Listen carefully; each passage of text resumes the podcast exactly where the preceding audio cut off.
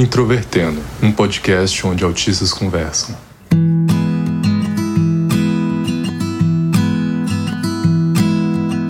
Olá para você que ouve o podcast Introvertendo, que é o principal podcast sobre autismo do Brasil.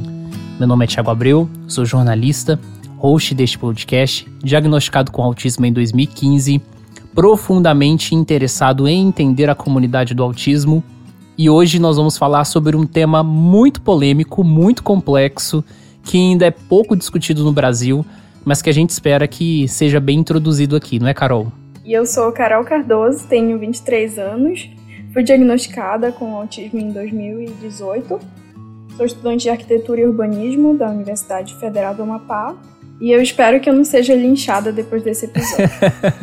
e o tema de hoje é antineurodiversidade nós vamos explicar o que é isso, o que isso significa nas discussões sobre o autismo, e eu já adianto que esse episódio é muito denso, então, se você quiser né, realmente se aprofundar, nós vamos ter uma quantidade de links enormes, uns 15 links com referenciais sobre esse episódio. Nós temos ali a transcrição, onde você também pode acompanhar algumas coisas. E também adianto que esse episódio vai ser o um momento para desabafar sobre algumas coisas que estão entaladas comigo há muitos anos na comunidade do autismo. Vai ser um episódio para pistolar, vai ter palavrão, mas também vai ter muita discussão teórica, vai ser bem legal.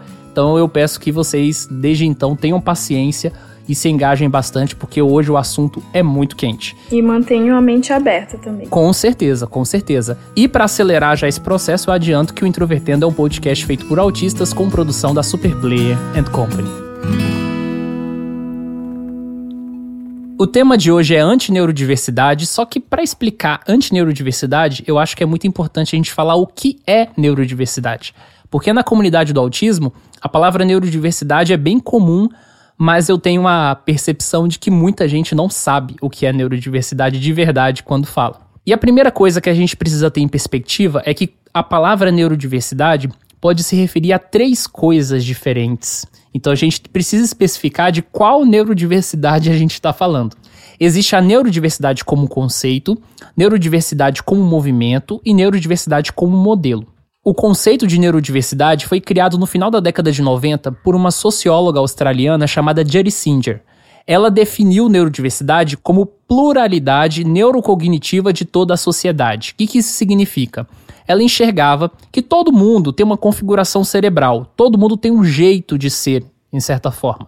E que isso diz respeito a toda a população.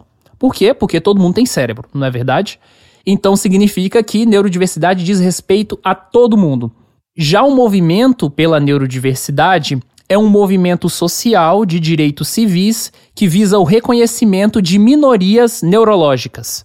É um movimento que nasce dentro do autismo, do movimento do autismo, mas sempre pensou abarcar outras condições, como TDAH, dislexia, toque, etc. E é por isso que é muito importante dizer aqui que movimento da neurodiversidade não é sinônimo de movimento autista. O movimento autista está dentro do movimento da neurodiversidade, mas o movimento da neurodiversidade, em tese, é algo muito maior. Mas é importante reforçar aqui novamente que o movimento da neurodiversidade nasce do ativismo de autistas.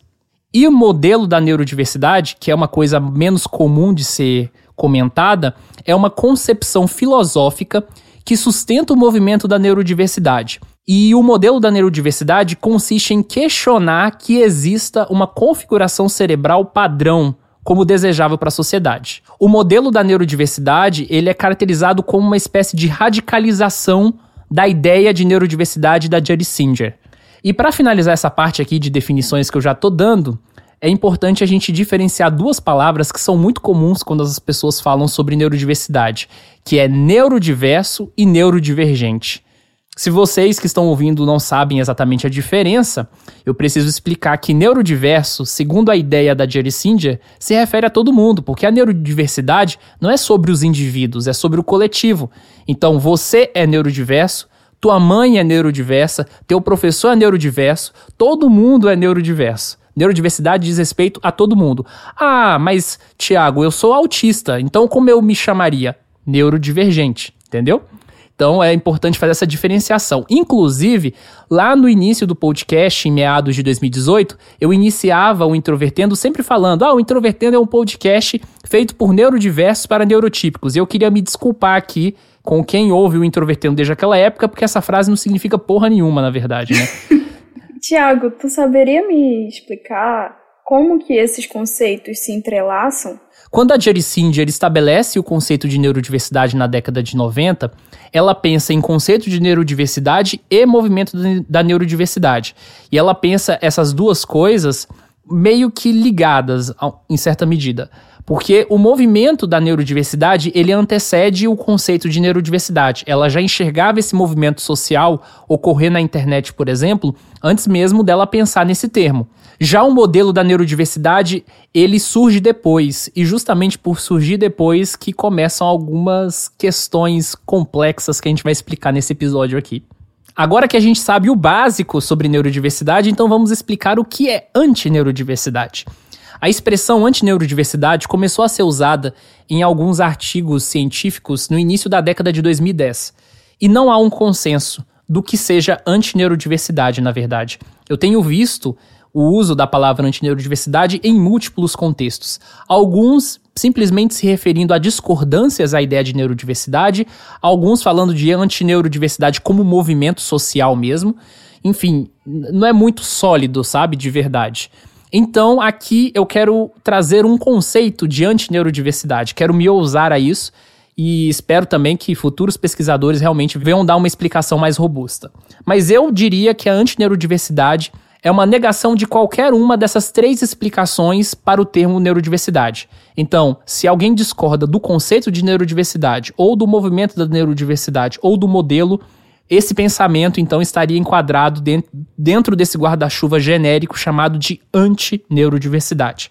Então, Carol, vamos partir do pressuposto que quem está ouvindo a gente não está convencido ainda de que esse tema é importante. Por que, que é importante falar sobre a antineurodiversidade? Como tu falou mais cedo, o termo neurodiversidade surgiu na década de 90, né? Então, para quem nasceu na década de 90 e tem essa impressão de que foi um dia desses, realmente é um tema muito recente e que, como esse termo se concentra muito nos países falantes da língua inglesa, ele acaba não sendo tão difundido aqui, pelo menos até a partir da década de 2010, né? Por ser um movimento recente e pela nossa comunidade em geral incorporar muito do que é produzido nesses países falantes da língua inglesa, eu acho que é natural a gente pensar que em algum momento essa discussão vai chegar aqui e eu vejo que também já está chegando, assim, não que exista de fato um movimento organizado contra a neurodiversidade, mas que existem certas vozes que, pelo que eu tenho percebido, nas leituras que a gente fez para esse episódio, estão muito compatíveis com aquilo que é discutido lá fora sobre antineurodiversidade. Também eu acredito que estudar um pouco mais sobre posições contrárias nos ajuda a entender melhor esse conceito em especial que a gente está estudando, né? no caso, a neurodiversidade. Como um assunto tão incipiente, existem certos conflitos, existem certas confusões, como tu mesmo colocou, que existem três vertentes, como conceito, como movimento e como modelo. E muitas vezes isso fica um pouco nebuloso, e quando a gente se posiciona contra alguma ideia, muitas vezes a gente não, não consegue delinear muito bem exatamente contra o que a gente está lutando, né? A gente entender de onde partem essas vozes contra esse conceito tão novo nos ajuda a delimitar melhor o que, que a gente quer dizer com neurodiversidade e encaminhar melhor esse conceito, difundir ele de uma forma que ele seja compreensível dentro da comunidade. E por fim, é, eu acho que uma das coisas que para a gente do introvertendo talvez seja a mais marcante é que a neurodiversidade, de um modo geral, como ela parte de um estudo em relação aos autistas e se difundiu como um movimento em geral protagonizado por autistas, é muito interessante a gente discutir um pouco mais sobre isso, sobre vozes, sobre quanto que a nossa voz pode ser ouvida e como que a neurodiversidade pode possibilitar isso. Não que a nossa voz seja a única que deva ser ouvida, mas que pela neurodiversidade ter sido marcada justamente por isso, por, pelo nosso protagonismo em geral que isso traz, trouxe e ainda traz muitos conflitos entre outras vozes dentro do ativismo do autismo, eu acho que nós, como autistas, devemos, de certa forma, considerar um pouco, estender um pouco a nossa flexibilidade para compreender as vozes que estão contra certas coisas que a gente tende a se posicionar. Isso falando de uma forma muito generalizada, né? Como se tudo que a gente falasse fosse único, mas é justamente esse é o ponto que a gente pretende discutir mais nesse episódio. Com certeza, Carol. Essa discussão sobre antineurodiversidade é uma discussão que, dependendo do contexto, é até muito abstrata, né? Então, por isso mesmo, eu fiz aquele disclaimer no início de que o que a gente vai discutir são, são questões densas, mas que talvez a comunidade do autismo só vai perceber concretamente daqui a alguns anos na comunidade do autismo. E eu espero muito bem que esse episódio ajude a gente a compreender melhor essas questões. Então, como eu falei que a antineurodiversidade se caracteriza por uma negação de qualquer uma dessas três coisas relacionadas ao termo neurodiversidade, eu queria trazer então pontos de discordância da neurodiversidade que normalmente são relacionados a um pensamento anti-neurodiversidade. E a primeira coisa está muito ligada à representatividade. Inclusive, eu acho que tem uma frase, uma pergunta, na verdade, que fica muito evidente quando a gente fala sobre neurodiversidade e está entre familiares, que é e o autismo severo? Qual que é a grande questão disso, né? Uma das principais críticas em relação ao movimento da neurodiversidade, principalmente quando há participação de autistas, são de pessoas dizendo que o movimento da neurodiversidade é representado por autistas leves. E, e uma coisa muito importante, tá, gente? Quando eu tô falando autismo leve e autismo severo, entendam isso com aspas, tá? Porque a gente sabe que essas definições não são definições tecnicamente acuradas, são expressões mais populares. Mas muitas pessoas dizem que o movimento da neurodiversidade é representado por autistas leves, que têm poucas dificuldades sociais, que as suas demandas e as suas palavras não representariam o espectro do autismo de uma forma completa. E que essas demandas defendidas pelos autistas leves prejudicariam autistas severos, no sentido de que os autistas que se posicionam por uma percepção do autismo puramente definida em reconhecimento, em aceitação e etc., prejudicariam outros autistas que precisam de intervenções e de suportes para a vida. E a Jerry Singer faz uma resposta em relação a isso num livro que foi lançado em 2019, depois de 20 anos após o, a expressão do termo neurodiversidade. E ela se posiciona dizendo que há verdade nessas críticas. Na verdade, não só a Jerry Singer, tá? Vários autores autistas reconhecem que realmente há uma predominância de autistas ditos leves no movimento da neurodiversidade. Isso não é mais negado entre alguns autores, não só a Jury, mas também eu posso citar aqui o próprio Stephen Kapp, que já publicou um livro sobre neurodiversidade, e alguns outros autores que realmente dizem que há uma ausência, por exemplo, de autistas com deficiência intelectual no meio desse movimento. E o que eu vejo também é que essa dificuldade ela não é presente apenas dentro do movimento pela neurodiversidade. Eu acho que é uma contradição, porque como é um movimento que pela primeira vez é marcado pelo protagonismo autista, e a gente tem uma ausência de uma parcela considerável dos autistas que também dividem o diagnóstico com a gente, mesmo não exatamente o mesmo, mas o mesmo guarda-chuva diagnóstico, que é o transtorno do espectro autista, Sim, é muito questionável a ausência da representação de autistas severos, mas isso não é exclusivo da neurodiversidade, isso é presente em toda a comunidade. Justamente porque muitos conflitos que a gente enxerga, enfrenta dentro do, da comunidade do autismo são naturais da nossa condição como autistas. Afinal, a gente tem comprometimentos consideráveis nas áreas da comunicação. Então, quando a gente fala de articulação, quando a gente fala de movimento social, de articulações coletivas, muitas vezes a gente perde a noção de quão desafiador isso pode ser para a gente, porque não é um movimento como outros.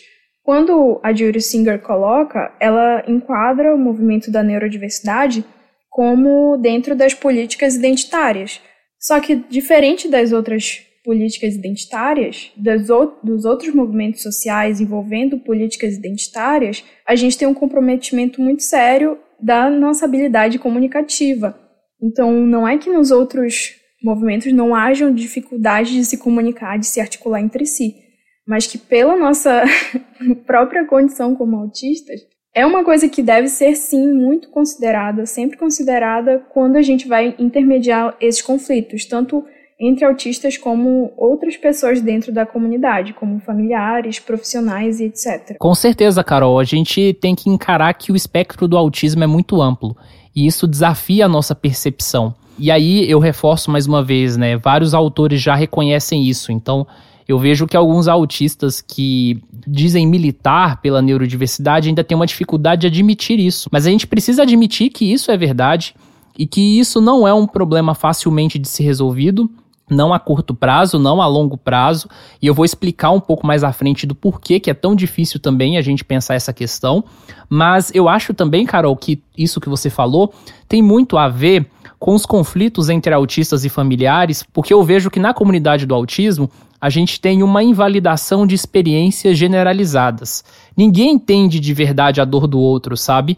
Porque as experiências de vida são muito diferentes. Eu sou uma pessoa autista que não tinha contato nenhum com o autismo até os 17 anos de idade, que é a primeira vez que eu vou realmente saber o que é autismo.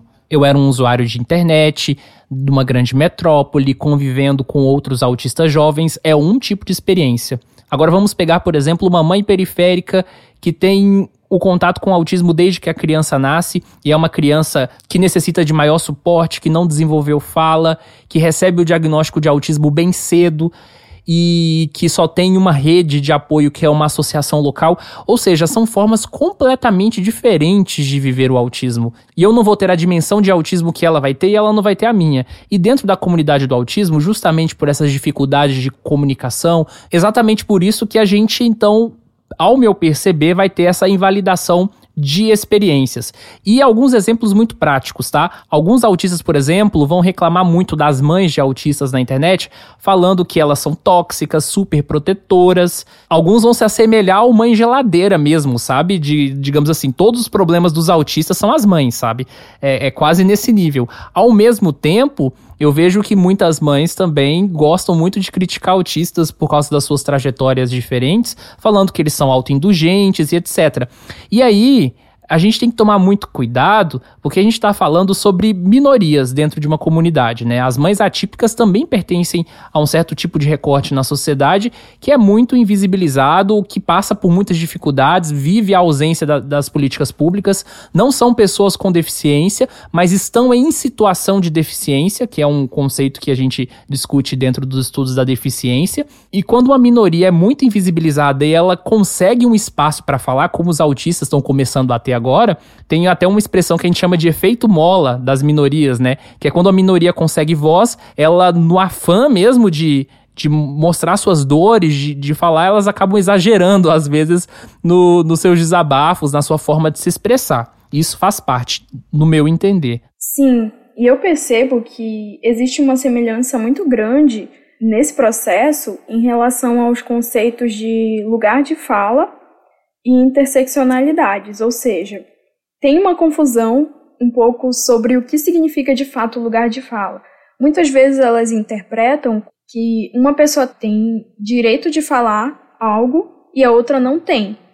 Ou seja, eu tenho direito de falar sobre autismo por eu ser autista e outras pessoas não têm direito de falar sobre autismo por não serem autistas. Mas isso não, não é restrito à comunidade do autismo. Existe essa confusão em muitas esferas da internet, por aí. Isso foi muito bem explorado no episódio sobre lugar de fala no podcast Central PCD, que foi uma entrevista com a Tasta Misael, que também já apareceu no Introvertendo, no episódio Amor no Espectro, e que, para fazer um resumo, significa basicamente que todas as pessoas podem falar de todos os assuntos mas que é preciso reconhecer o lugar de onde essas pessoas partem. Então, um familiar de autista vai falar como familiar e um autista vai falar como autista. E as experiências, como o Thiago já falou, são muito diversas. É, são muito difíceis de se chegar num acordo porque ninguém pode saber como é a experiência do outro, sabe? E que isso muitas vezes é a fonte do, dos nossos conflitos. Essa questão sobre opressões e minorias é justamente o que é discutido pela neurodiversidade, porque eu, eu interpreto, como a própria autora coloca, Judy Singer, ela entende que uma comunidade neurodivergente pode sofrer opressões justamente pelas suas diferenças. Quando a gente reconhece isso, a gente pode avançar um pouco mais sobre essa discussão de quais são essas opressões, como que elas comprometem a qualidade de vida de um indivíduo e de uma coletividade e como que a gente pode melhorar a vida dessas pessoas e com isso todas as vozes são importantes, porque numa comunidade cujas diferenças e dificuldades comunicativas é tão grande, eu acho que a gente pode fazer um esforço a mais, sabe? Eu acho que a gente precisa caminhar num caminho de superar as nossas dificuldades. E eu não estou dizendo que, nossa, vocês autistas têm que superar as dificuldades comunicativas, mas que o esforço deve ser justamente em compreender da onde vêm certos questionamentos, de onde vêm certas vozes, de onde vem o pensamento, tanto pela neurodiversidade como contra a neurodiversidade, porque aí a gente vai conseguir compreender melhor como tudo isso se junta e como que a gente pode articular melhor a nossa comunidade para que a gente não tenha mais essas polaridades entre autistas leves e autistas severos, porque um movimento que se posiciona como a favor dos autistas leves e contra os autistas severos não deve ser um movimento almejado, ou seja, isso não é exatamente o que a gente deve buscar a longo prazo, e essas polaridades acabam nos distanciando de um lugar comum em que a gente possa ter um reconhecimento da nossa diversidade de uma forma que as nossas opressões sejam diminuídas. É importante a gente ter em perspectiva de que quando a gente fala sobre deficiência, nós estamos falando sobre uma categoria que é médica e que também é de uma identidade social e cultural. E na comunidade do autismo, eu noto que as pessoas, de uma forma geral, não só profissionais, não só familiares, mas autistas também, têm uma dificuldade de saber falar sobre deficiência partindo dessas duas categorias, que é necessário, né, em vários contextos, você saber qual das duas. Quando você é mais focado no social, na identidade, você mergulha nela, quando você é mais focado no médico, você entra de cabeça nela, e às vezes, dentro da sociedade, essas duas categorias vão se entrelaçando nas situações que a gente vive. E eu percebo e quando a gente discute políticas de identidade, uma coisa que a própria Jury fala é muito importante, que ela diz que as políticas de identidade, elas têm um problema, entre aspas, que consiste na forma como você se relaciona com elas, elas podem ser um convite ao ressentimento há uma percepção quase individual das coisas, em certa medida, sabe? De que a ausência de políticas públicas, de que governos que tiram direitos das pessoas com deficiência não vai ser mais o foco das discussões. Vai ser simplesmente de qual minoria é mais oprimida do que a outra. E na comunidade do autismo, às vezes, parece isso. Parece uma Olimpíada de quem é mais oprimido do que o outro. Quando a gente fala sobre interseccionalidade, também existe uma certa confusão, porque não se trata de uma soma de várias coisas que foram colocadas em um indivíduo. Então, por exemplo, eu sou mulher e eu sou autista. E eu posso sofrer opressões por ser tanto mulher como autista. Então, são duas opressões. Só que eu não posso dissociar essas duas características minhas. E quando a gente fala sobre comunidades que são oprimidas por um aspecto da sua personalidade ou da sua natureza, a gente precisa considerar o quanto que isso impacta na vida pessoal e individual daquela pessoa que está dentro dessa categoria.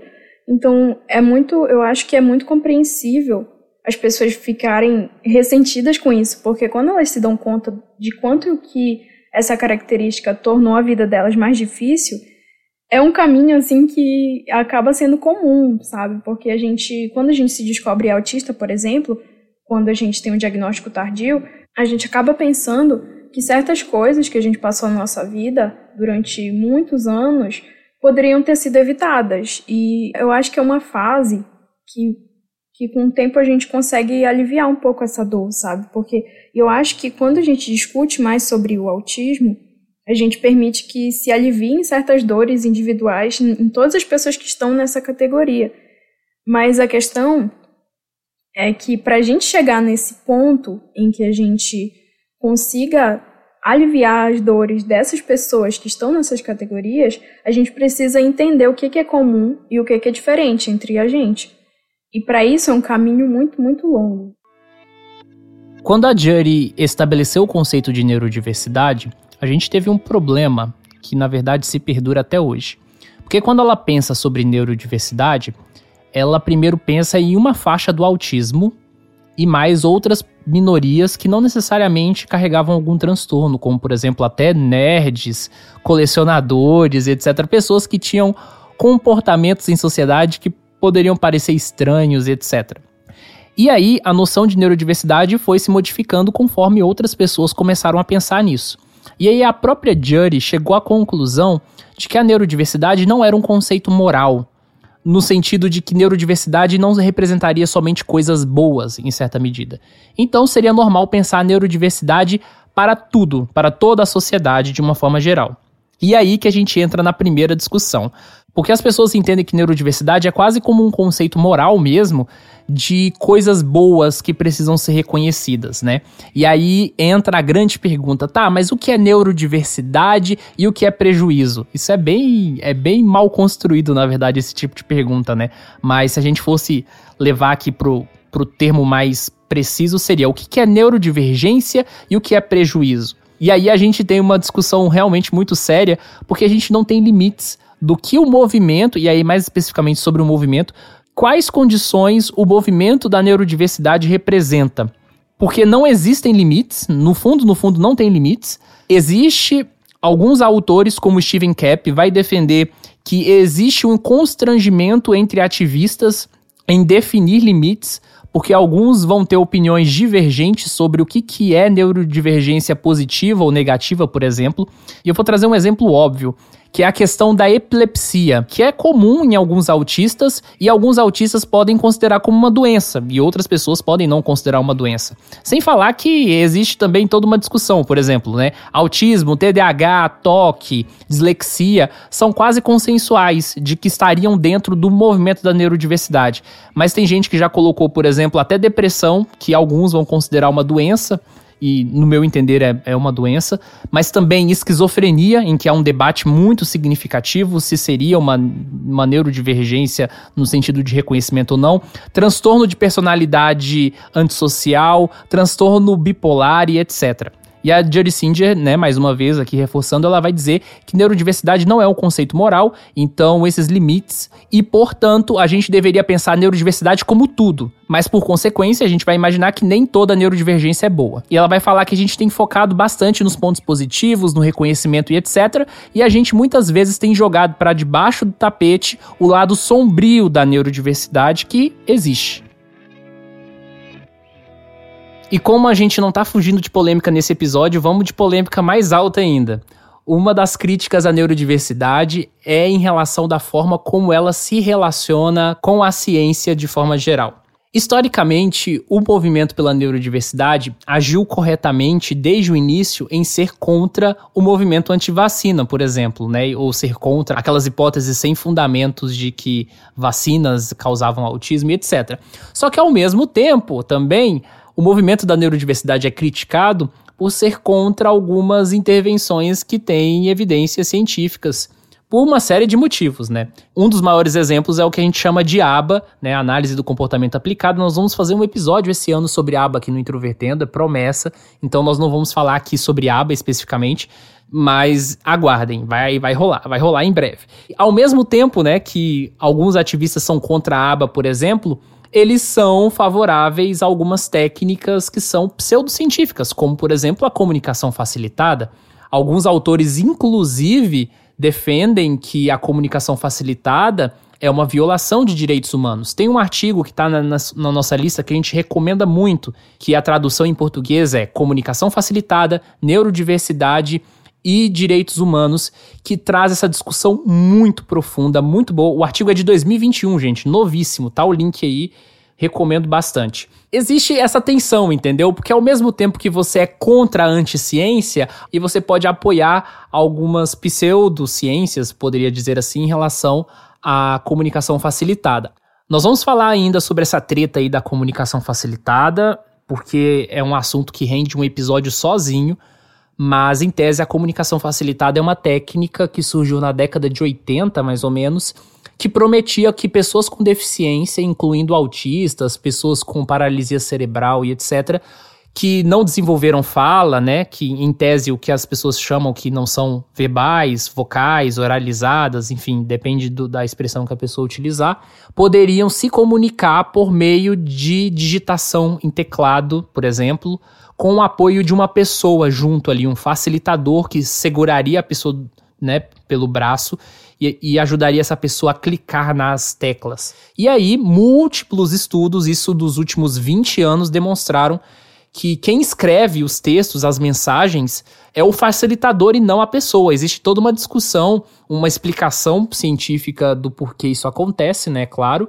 Então, assim, só para contextualizar ao nosso mundo social de hoje, a comunicação facilitada não é aquela coisa que a gente não sabe se funciona ou se não funciona. É uma das técnicas científicas mais demonstradas de que não funciona. É tipo cloroquina para Covid, sabe? Mas infelizmente, muitos autistas ativistas defendem com garras e unhas a comunicação facilitada por uma única razão.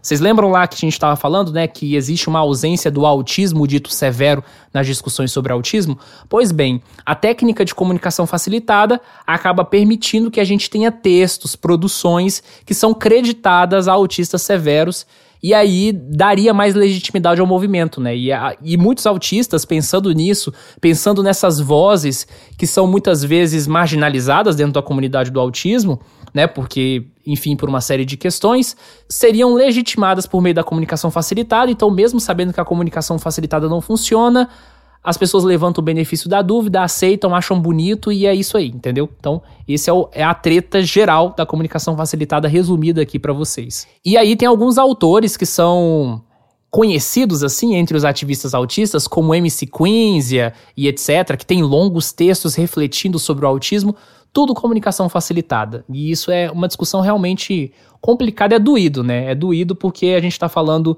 sobre questões muito específicas e, e envolve toda uma discussão sobre direitos humanos, por isso eu recomendo muito o link que está lá no, na nossa descrição, que fala sobre comunicação facilitada, neurodiversidade e direitos humanos, do porquê que a gente não deve aceitar esse tipo de coisa, mas ao mesmo tempo refletir sobre o porquê muitos autistas defendem técnicas pseudocientíficas como a comunicação facilitada.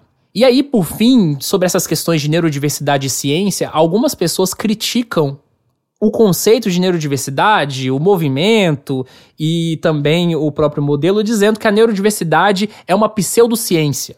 E aí a gente levanta aquele questionamento: neurodiversidade é ciência?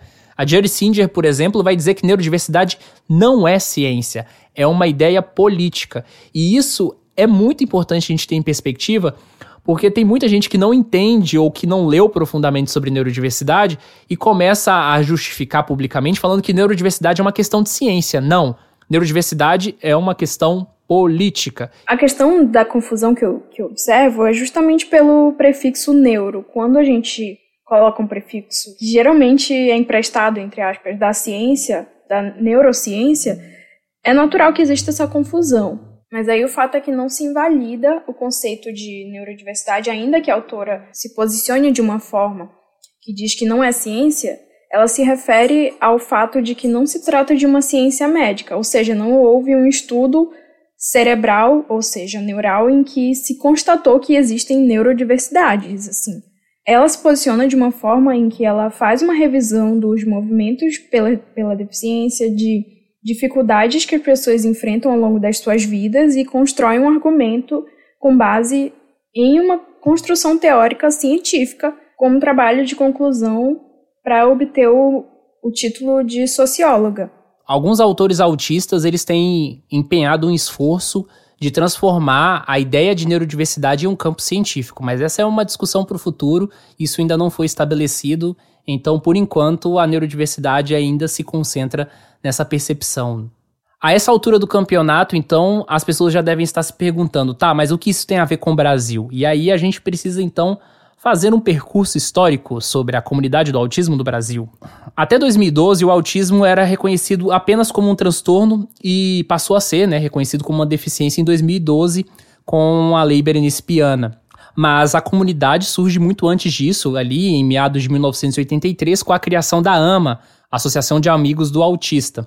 E na década de 80 a gente já começa a ter várias organizações que se configuram, que se instalam no Brasil, como por exemplo a Associação Brasileira de Autismo, o ABRA, que é o único inclusive a fazer parte do Conselho Nacional de Saúde, se não me engano. E aí a gente tem esse cenário histórico na comunidade do autismo de conflitos entre profissionais, entre familiares, entre organizações que defendem diferentes pautas, incluindo tipos de terapias específicas ou percepções sobre o autismo ou de como intervir no autismo. O que um autor, né, bastante conhecido nos estudos críticos do autismo, chamado Francisco Ortega, chama de autismo wars, né, guerras do autismo. E o ativismo autista surge no Brasil, então, com esse cenário já pré-estabelecido ali no início da década de 2010, com uma comunidade já por si só dividida e trazendo uma pauta que muitas vezes é relacionada à neurodiversidade. As diferentes organizações de autismo foram se relacionando de formas distintas com isso. Inicialmente, eu acho que algumas tiveram resistências, né? Porque é um movimento historicamente construído por familiares que já têm as suas pautas, as suas demandas, mas os autistas foram chegando em número, em quantidade, que se tornou impossível ignorá-los dentro da nossa comunidade. A gente tem três grandes associações de autismo hoje que têm participação de autistas, então eu quero mencionar um pouco sobre elas, que é o MOAB, o Movimento Orgulho Autista Brasil, a Abraça e a Reunida. E elas são diferentes em relação ao poder, à influência que autistas vão ter nesse espaço. Ao mesmo tempo que a gente tem as organizações, a gente tem algo que a gente chama de ativismo solo, que são muitos autistas e até familiares e profissionais que viram, né, que você se juntar a organizações tem algumas desvantagens e que é melhor você fazer o teu ativismo solo. Então a comunidade do autismo hoje, ela é basicamente assim. E entre essas três organizações, a Reunida e a Abraça são as que têm mais autistas realmente atuando, né? Mas a Reunida é uma organização mais voltada para pais e a Abraça nasceu como uma associação de familiares e que hoje tem a maior parte né, da, da sua diretoria, do, da sua parte de membros, representada por autistas. E justamente por ser a associação com maior participação de autistas, inclusive eu acho que até o momento uma das poucas no Brasil que tem presidentes, né, ao longo aí dos seus últimos anos, que são autistas. A Abraça teve um certo domínio do ativismo autista no Brasil como a grande organização que viria representar os interesses dos autistas. E isso trouxe várias críticas, né? Porque ao mesmo tempo que essa organização tem um papel que é muito relevante dentro da comunidade do autismo, muitas pessoas ficaram de alguma forma satisfeitas ou insatisfeitas sobre a atuação da Abraça. E aí é exatamente sobre essas tensões que rondam a associação associações como Abraça, Reunida e etc., que eu diria que existe uma tendência de ter aí um surgimento de uma atuação anti-neurodiversidade no Brasil, que é de ser contra e, em alguns casos, até ter atitudes extremadas em relação a ativistas autistas no Brasil.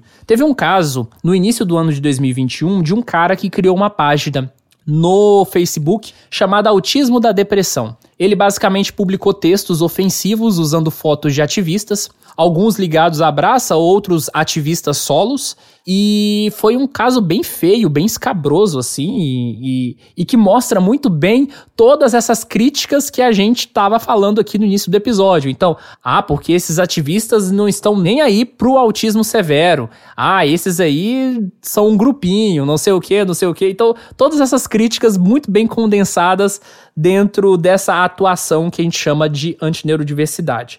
E aí eu fico me perguntando, tá, Organizações de autismo são formadas por pessoas. E essas organizações muitas vezes são formadas por membros que são ex-membros de outras associações. Então, eu falei aqui do Moab, da Abraça e da Reunida, e teve gente que já passou por duas dessas três associações, ou passou pelas três.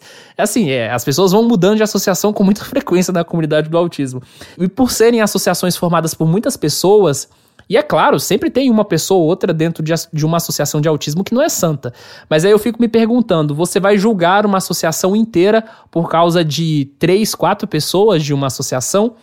Então eu vejo que esse caso da autismo da depressão, que foi um caso bem ruim, ele estigmatiza muito a atuação do ativismo autista no Brasil, ignora as contribuições e simplesmente usa isso para ofender, para atacar pessoas e eu acho que isso não é justificável, tá? Ativistas podem falar bobagem, ativistas podem fazer qualquer coisa que a gente pode pontualmente criticar, mas usar a figura pública dessas pessoas para atacar, para poder xingar, para fazer ameaças, isso está completamente fora de qualquer noção civilizada. Eu só queria reforçar uma coisa muito importante. Aqui no Introvertendo, nós já trouxemos integrantes da Abraça em alguns episódios, nós já trouxemos gente da Reunida.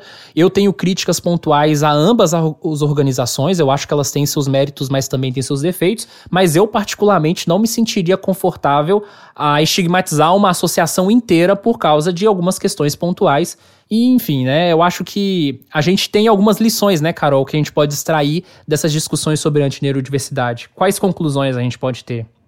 É, eu acho que a gente pode tirar como conclusão disso tudo é que nenhuma ideia representativa da realidade, pelo menos não em sua totalidade. Ou seja, nunca vai existir uma associação completa que represente integralmente todos os desejos da comunidade do autismo e beneficia a todos, sabe? É muito difícil e muito utópico que se chegue nesse ponto. Muitos dos conflitos que a gente tem desses ataques são com base numa ideia de que a gente vai chegar num momento ideal em que todo mundo se entende, que todo mundo deseja a mesma coisa e que não existem divergências de opiniões e de propostas e de aspirações do que, que seria o melhor para a nossa qualidade de vida. Quanto à neurodiversidade, os próprios autores que dissertam sobre isso afirmam que a neurodiversidade não apaga a deficiência, como muitos podem pensar e como é muito difundido pelas redes sociais atualmente. O que ela busca é reconhecer a deficiência como natural, ou seja, que é uma ocorrência em todas as comunidades biológicas, ou seja, a neurodiversidade é tão natural quanto a biodiversidade. Ela busca reconhecer a deficiência como natural em um mundo que se fundou sobre bases muito capacitistas, ou seja, que enxergam a deficiência como algo antinatural e que deve ser corrigido, deve ser combatido. É por isso que a ideia de neurodiversidade soa tão escandalosa, porque se a gente tem uma sociedade em que pessoas com deficiência são tão indesejáveis, naturalmente, quando a gente escolhe afirmar que uma deficiência é uma coisa natural, as pessoas nunca vão reagir bem a isso, né? E que essa mesma sociedade capacitista cria um distanciamento entre o que é funcional, entre os indivíduos que são funcionais e, para ser mais exata, produtivos, e aqueles que não são produtivos, que não têm uma vida, entre aspas, funcional.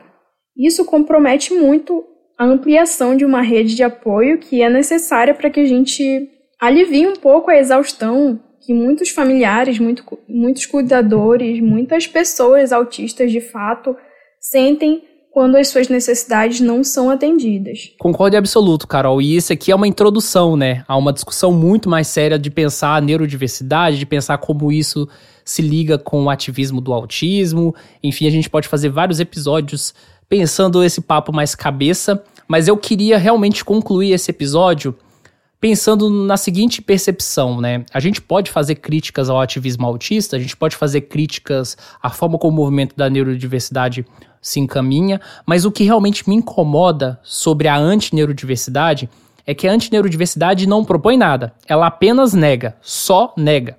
Ou seja, não constrói porra nenhuma.